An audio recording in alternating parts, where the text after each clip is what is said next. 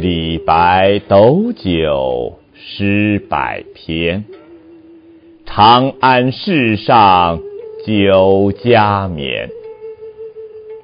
天子呼来不上船，自称臣是酒中仙。古往今来，可曾见如此可爱的诗人？天子是谁？李白醉了，醉了的李白生活在一个自由的王国，美的世界。没有天子，所有的王侯贵胄都淹没在李白的酒里，幻化出这一个任情自信的诗仙。我本楚狂人，凤歌笑秋声。千古一醉，快哉李白！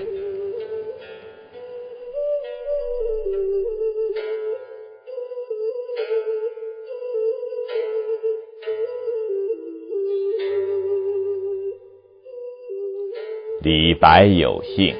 生长在盛唐时代，李白不幸不得在这个盛世经邦济国。秉承儒家教诲，李白是个积极的入世者。然而，他不能泯灭自己的个性，俯首为奴。于是，他的长风破浪会有时，直挂云帆济沧海的梦想，一次次破灭。没有哀叹，没有悲吟，在浩浩唐风里，李白将他对理想的讴歌、对未来的向往、对人生的礼赞，都融入到酒里，飘荡在。诗中，李白醉了。钟鼓馔玉何足贵？但愿长醉不愿醒。醉了的李白，尽情地挥洒着他的真性情，奔放着他那豪放不拘、乐观自信的思想，抒发着。他对现实的愤懑，他相信天生我材必有用，千金散尽还复来，所以他傲然放歌：“安能摧眉折腰事权贵，使我不得开心颜。”这世界何时能给我们的诗人？一片天马行空、任遨游的天地，一个大展雄才的自由的空间。也许只有在酒里，只有在醉中，醉眼看人生，人生才有了诗意；朦胧看世界，世界才显得清纯。李白只有醉了。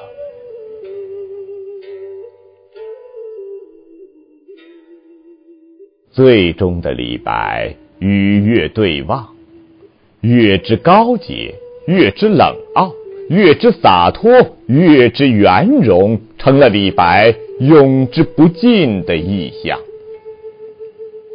花间一壶酒。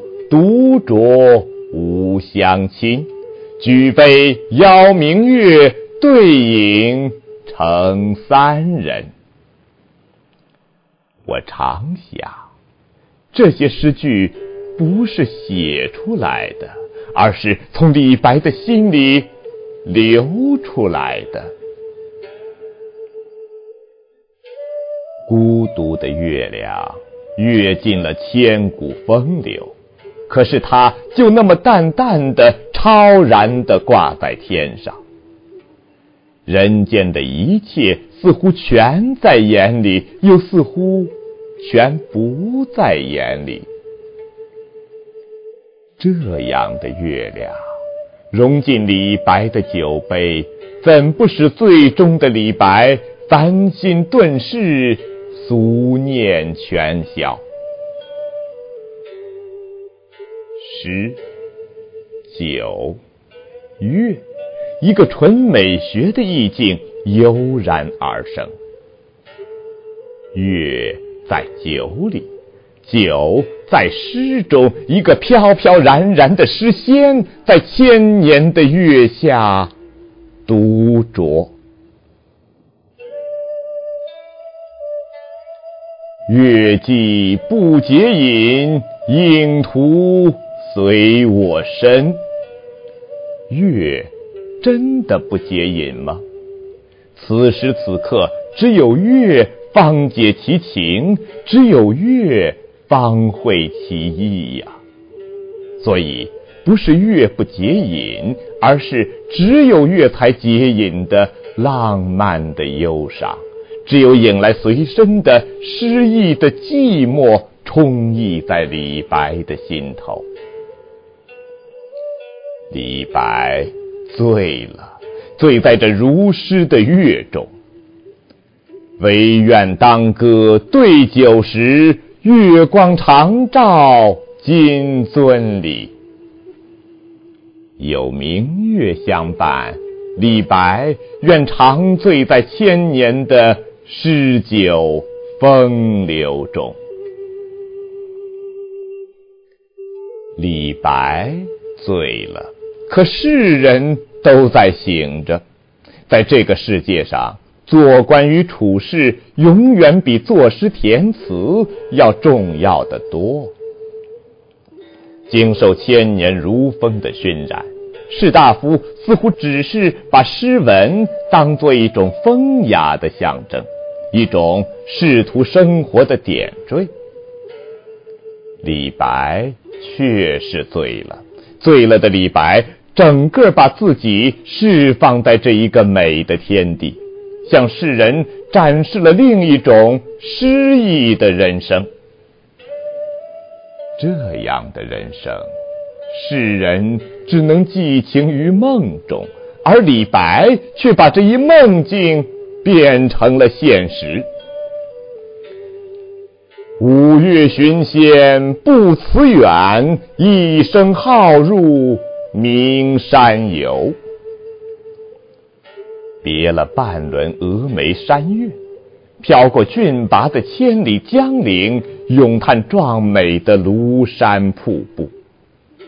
李白神采飞扬、意兴满怀的在奇山秀水间飘荡，以他独特的文化人格魅力俯视人寰，傲视众生。只有月才知他的情思，只有酒才解他的豪气，只有诗才能诠释他的性灵。李白以山为笔，以水为墨，把自己浪漫成了不老的艺术形象，一个醉人的。诗仙，